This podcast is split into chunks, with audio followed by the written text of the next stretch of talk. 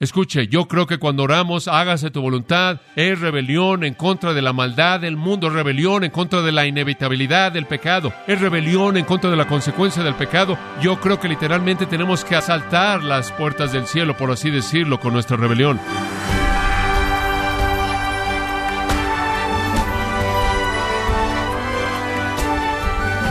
Gracias por sintonizar, gracias a vosotros, con el pastor John MacArthur. Muchos de nosotros nos acercamos a Dios en oración buscando que se haga nuestra voluntad. Pero ¿es esta la manera que nos enseñó Jesús a orar? Bueno, el día de hoy el pastor John MacArthur, en la voz del pastor Luis Contreras, contestará esta pregunta en la serie La oración de los discípulos en gracia a vosotros. Mateo capítulo 6, versículos 9 al 13.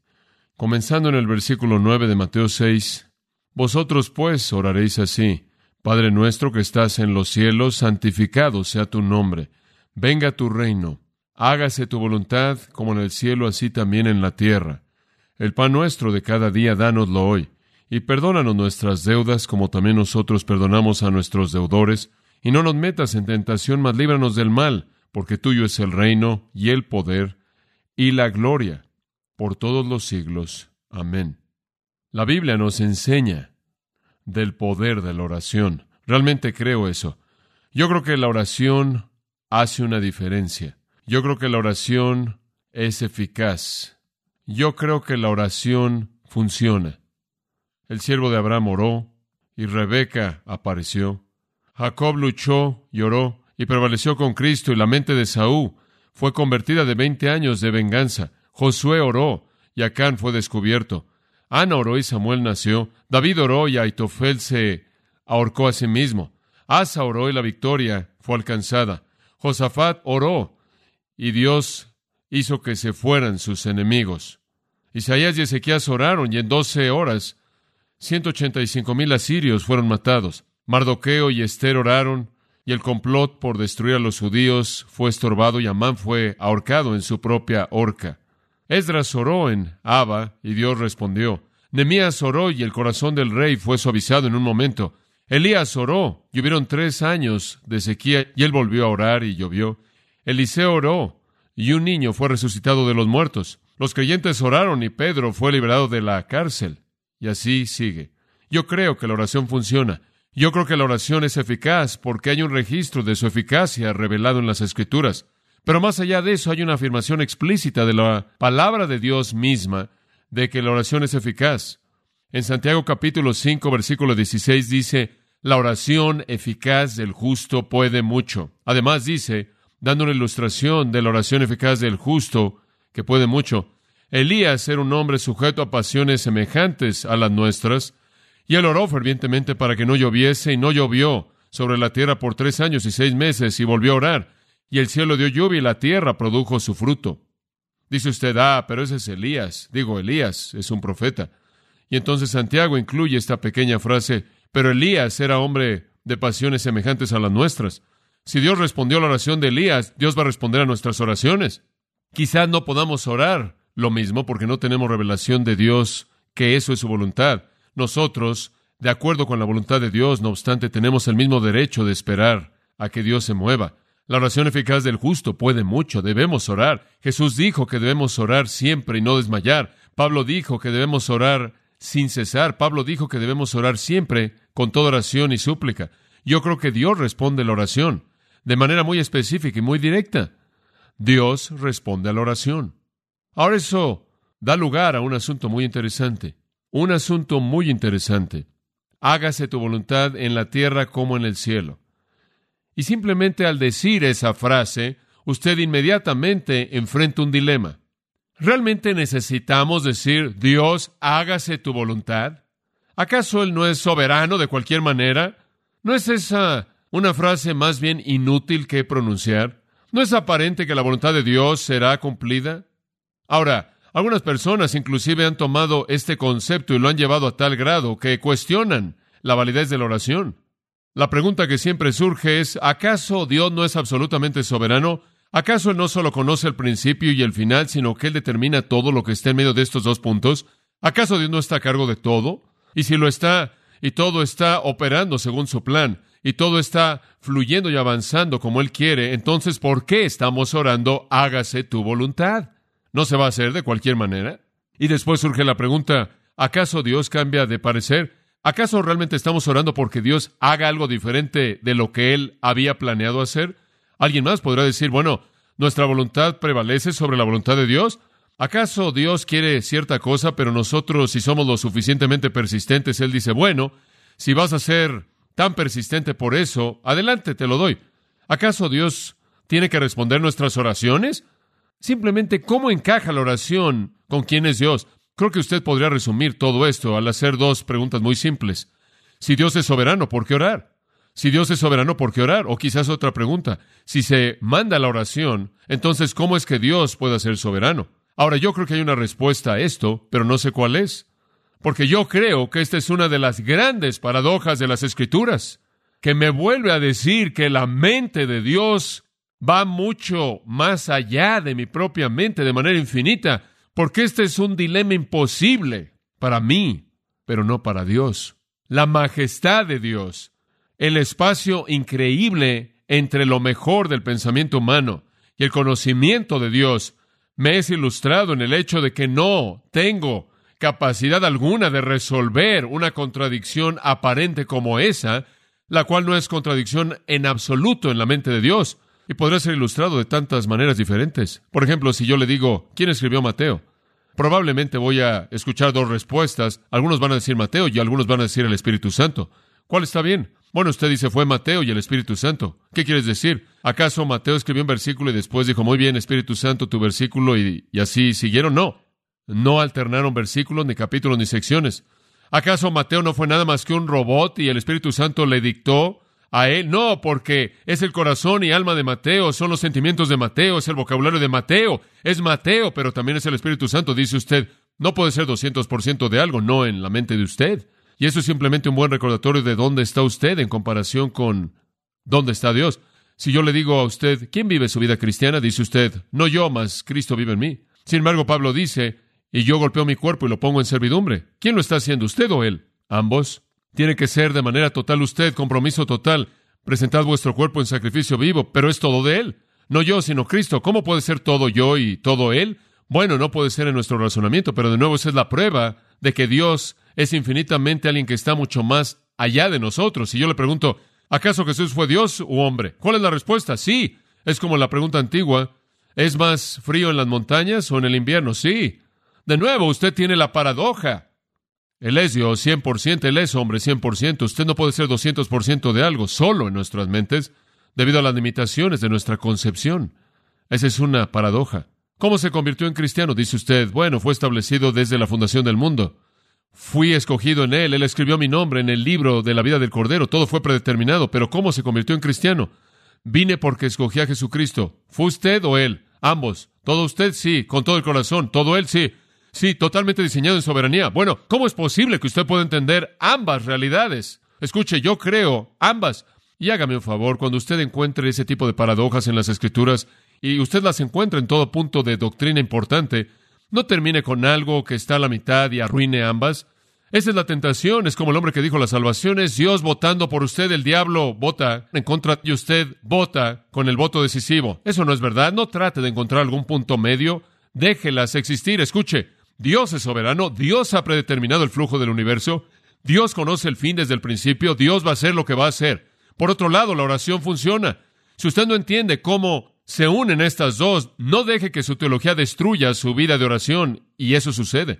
Ese tipo de actitud que dice, bueno, todo va a ser hecho a su manera de cualquier manera, entonces, ¿cuál es la necesidad que tenemos de orar? Literalmente niega las escrituras. Ahora, al ver la frase, hágase tu voluntad, nos abrimos una cantidad increíble de entendimiento y usted puede relajarse porque nos va a tomar un poco de tiempo. Hágase tu voluntad. Ahora, ¿qué hay acerca de esta oración? Regrese y véala por un momento. ¿Es este un ritual que debe ser orado todo domingo por la mañana? No. Está bien hacer eso. Creo que algunas veces el estar demasiado familiarizados con algo puede matar el significado, pero no está mal. ¿Pero qué es? Bueno, este es un patrón para toda oración. Y lo último que Dios quiere que haga realmente es recitarlo como una rutina. Debe ser algo que fluye de un corazón verdaderamente comprometido. Digo, esto debe ser una definición de su espíritu, su actitud hacia Dios, lo que está dentro de usted, y debería salir en diferentes términos y diferentes palabras, todo centrado en torno a estos mismos pensamientos. Permítame decirle lo que quiero decir con esto. Algún autor desconocido lo expresó de esta manera. No puedo decir nuestro si yo solo vivo para mí mismo en un compartimento espiritualmente cerrado. No puedo decir Padre si no me esfuerzo diariamente a actuar como su Hijo. No puedo decir que estás en los cielos si no estoy colocando ningún tesoro ahí. No puedo decir santificado sea tu nombre si no me estoy esforzando por ser santo.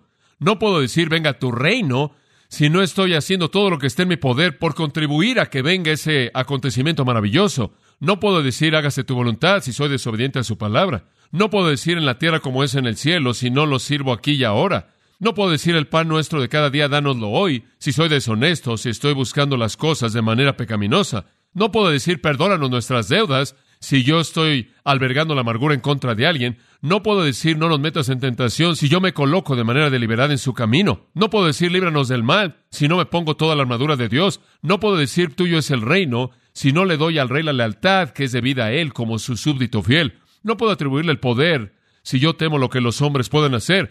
No puedo atribuirle a él la gloria si yo estoy buscando honrarme solo a mí mismo. Y no puedo decir por los siglos si el horizonte de mi vida está cerrado totalmente por el tiempo. Fin de la cita. ¿Qué está diciendo? Él está diciendo, esta es una expresión del corazón, de una actitud de corazón, de una relación correcta con Dios y se convierte entonces en un patrón de oración que va a dominar todas nuestras oraciones. Si el enfoque de nuestro corazón es correcto, así es como vamos a orar. Ahora, ¿qué es lo que ya hemos visto? Bueno, la oración abrió con la paternidad de Dios. Padre nuestro que estás en los cielos, y después la prioridad de Dios, santificado sea tu nombre. Y después el programa de Dios, venga tu reino. Y ahora el plan de Dios, hágase tu voluntad como en el cielo, así también en la tierra. Y de nuevo nos estamos enfocando en Dios. Vimos la paternidad de Dios. Cuando oramos, reconocemos en el principio de nuestra oración que Dios es un Padre amoroso, que no vamos a un dragón temeroso, no vamos a alguna deidad mala, no llegamos acobardándonos de temor por lo que Él nos va a hacer, sino que Dios es nuestro Padre amoroso y Él quiere lo mejor para nosotros y Él busca lo mejor para nosotros. Y no solo eso, Él está en el cielo. Eso significa que Él tiene a su disposición todos los recursos de la eternidad para satisfacer los deseos de su corazón hacia sus hijos amados. Entonces venimos a nuestro Padre que está en los cielos. La primera petición que tenemos es santificado sea tu nombre. Esa es la prioridad de Dios. Buscamos eso en nosotros y a través de nosotros. Que su nombre sea santo, que su nombre sea santificado y después vemos el programa de Dios. Venga tu reino. Nuestro deseo es que se manifieste su reino en la tierra. Nuestro deseo es que su dominio y su reinado sean vistos aquí y le mostramos que eso viene en tres maneras. En primer lugar, en conversión.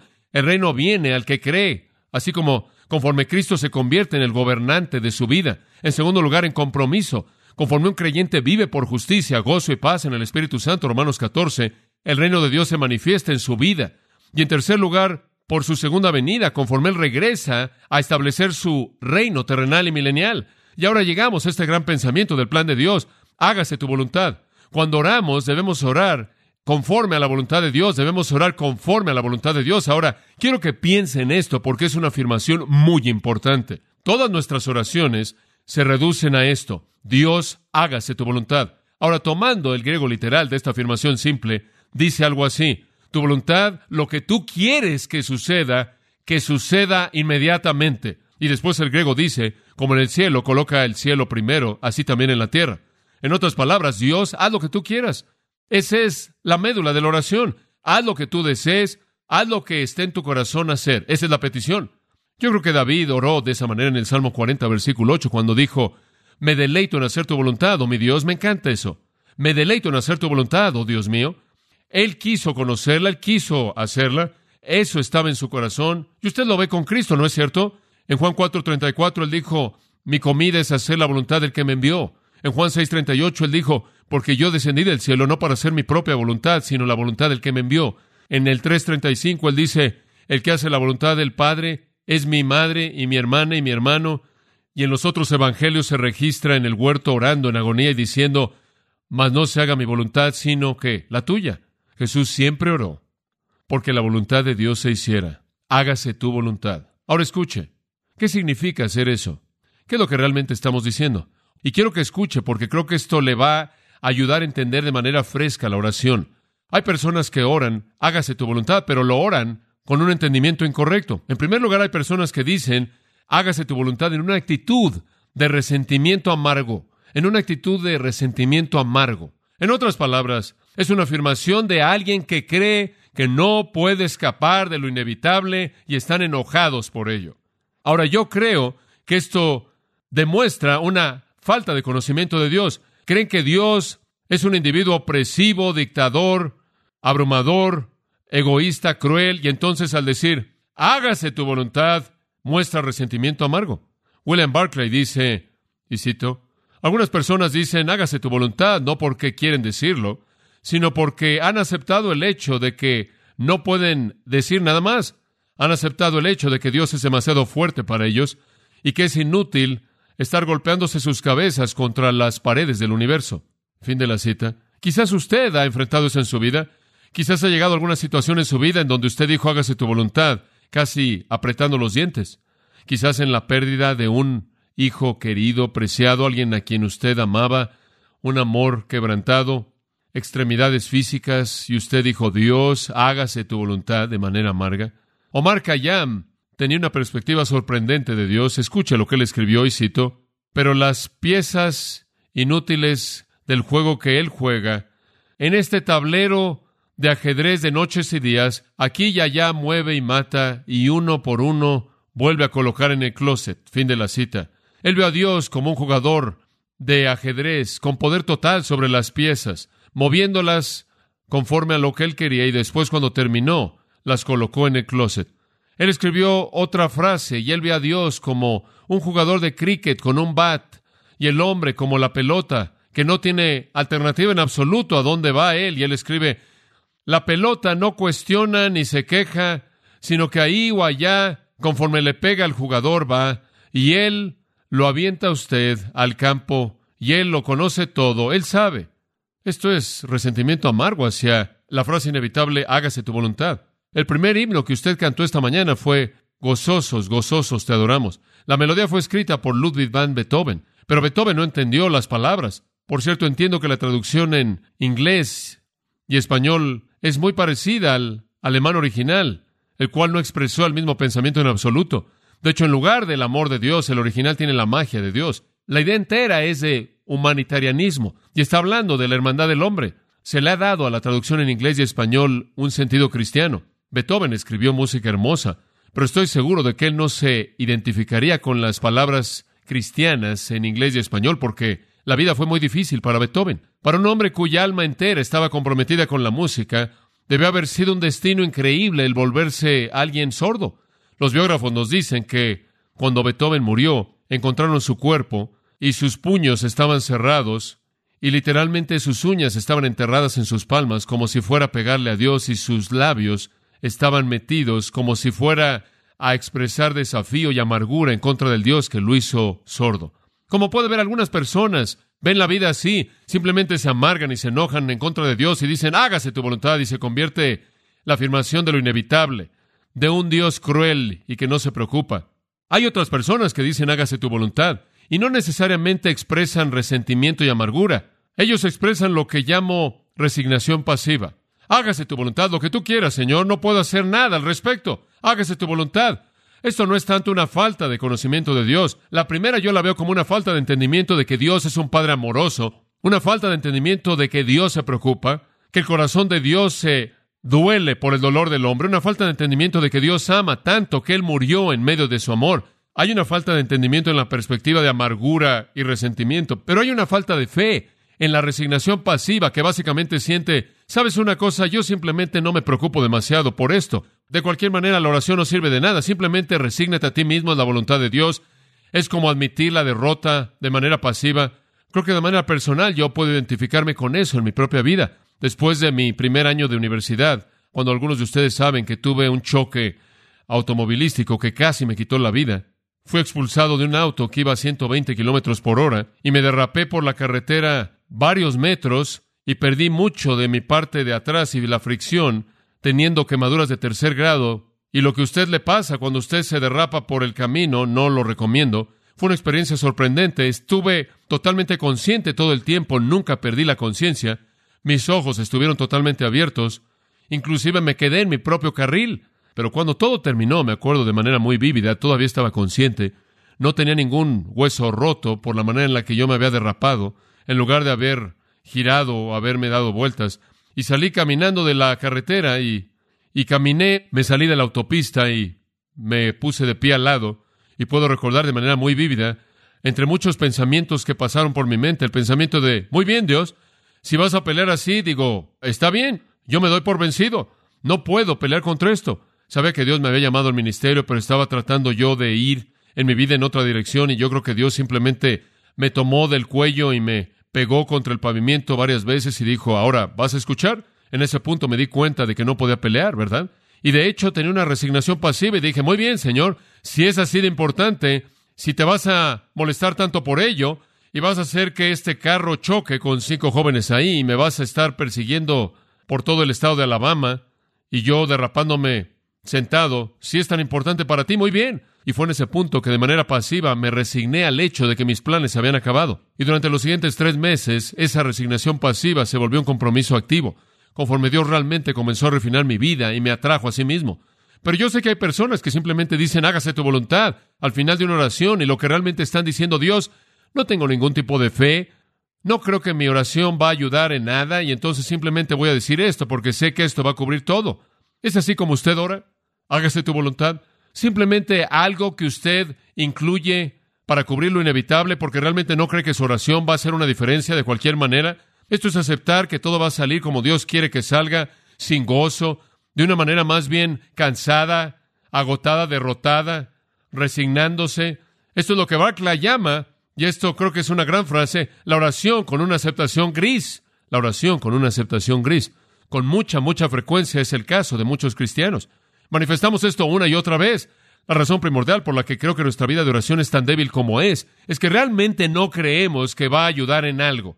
Entonces usted no puede decir, hágase tu voluntad en amargura y resentimiento y entender lo que quiere decir. Usted no puede decir, hágase tu voluntad en resignación pasiva.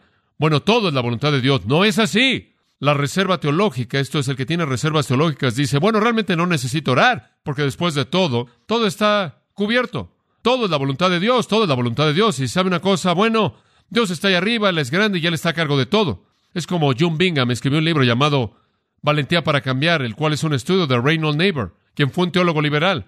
Pero él estaba contando del hecho de que un día Neighbor le dijo a su pequeña niña, creo, vamos a caminar, querida. Y ella dijo, no quiero caminar. Y él dijo, oh, dijo, las aves cantan, las flores se mueven en la brisa y los árboles están ahí y la luz del sol, oh, va a ser tan hermoso, caminemos. Y finalmente ella caminó con él y cuando caminaron y regresaron, él le dijo a su pequeña, ahora, ¿realmente disfrutaste eso? ¿Realmente te gustó, no es cierto? Ella dijo, no, realmente no decidí, simplemente lo hice porque tú eres más grande que yo. Y creo que muchas cosas los niños lo hacen porque somos más grandes que ellos, ¿no es cierto? Y quizás esa es la perspectiva de alguien acerca de Dios. Dios simplemente es el individuo que es mucho más grande que ellos, que realmente hacemos lo que Él quiere. Pero me pregunto en mi corazón si esa actitud puede encontrarse en el corazón de David, quien dijo, oh, cuánto amo yo tu ley. Ese tipo de reserva teológica en donde simplemente todo es cuestión de definición teológica de Dios y todo encaja debajo de esto, es tan impersonal para mí. Esto es simplemente fatalista, simplemente fatalista. Pero no es de lo que estamos hablando aquí cuando decimos hágase tu voluntad en absoluto. No estamos simplemente de manera fatalista cediendo a la voluntad suprema de Dios para la cual no tenemos alternativa en absoluto. Escuche, hay una opción. Tenemos un derecho, amados. Ahora escúcheme, el rehusarnos a aceptar ciertas situaciones en el mundo. Tenemos ese derecho. Tenemos un derecho de rehusarnos a aceptar la manera en la que las cosas son y a orar persistentemente porque Dios las haga como deben ser hechas. Ahora, ¿qué quieres decir aquí? Bueno, lo que estoy tratando de decir es esto. Hágase tu voluntad no es aceptación gris, yo creo que orar, hágase tu voluntad. Ahora escúcheme, en muchos casos no es nada más que rebelión. Dice usted, oye, espera un momento. ¿Quieres decir que nuestras oraciones deben ser rebelión? Sí, yo creo que son una forma de rebelión. Dice usted, ¿en contra de qué nos estamos rebelando?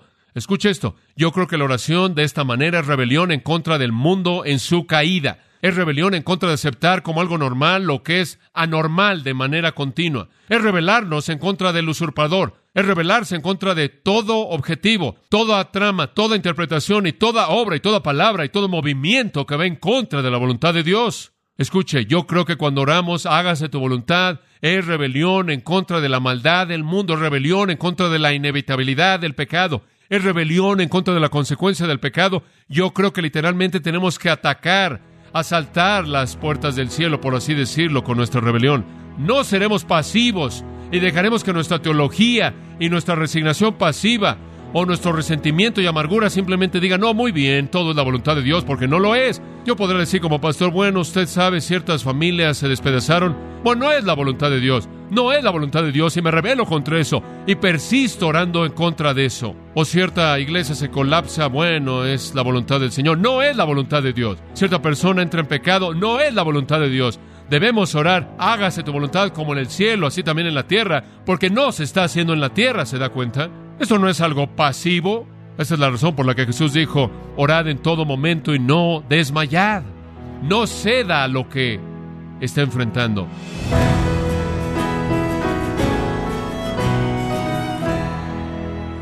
El pastor John MacArthur nos enseñó que todo creyente es motivado a orar por la voluntad de Dios, ya que es en la oración en donde están las bendiciones para los que aman a Dios.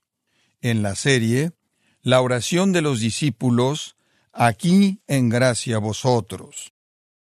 Quiero recomendarle el libro El Pastor y el Supremo Dios de los Cielos, en donde el pastor John MacArthur y otros pastores y teólogos reconocidos ofrecen reflexiones precisas acerca de la persona y obra de Cristo. Adquiéralo en la página de gracia.org o en su librería cristiana más cercana. También le quiero recordar que puede descargar todos los sermones de esta serie La oración de los discípulos, así como también todos aquellos que he escuchado en días, semanas o meses anteriores, animándole a leer artículos relevantes en nuestra sección de blogs, ambos en gracia.org. Si tiene alguna pregunta o desea conocer más de nuestro ministerio, como son todos los libros del pastor John MacArthur en español, o los sermones en CD que también usted puede adquirir, escríbanos y por favor mencione la estación de radio por medio de la cual usted nos escucha en gracia a vosotros. Es importante conocer no solo el país y ciudad de donde usted nos escucha, sino también la radio. Para quienes contactan nuestro ministerio por primera vez, pueden solicitar una copia del mensaje de promoción sin costo alguno, un mensaje por oyente únicamente. Si usted vive en los Estados Unidos o Puerto Rico, escríbanos a Gracia Vosotros, P.O. Box 4000, Panorama City, California 91412. O puede escribirnos a través del siguiente correo electrónico radio arroba esto ha sido todo por hoy y queremos agradecerle su sintonía de lunes a viernes. En nombre de John MacArthur y del personal de este organismo, invitándole para que nos acompañe en la próxima edición y así juntos continuar desatando la verdad de Dios un versículo a la vez en gracia a vosotros.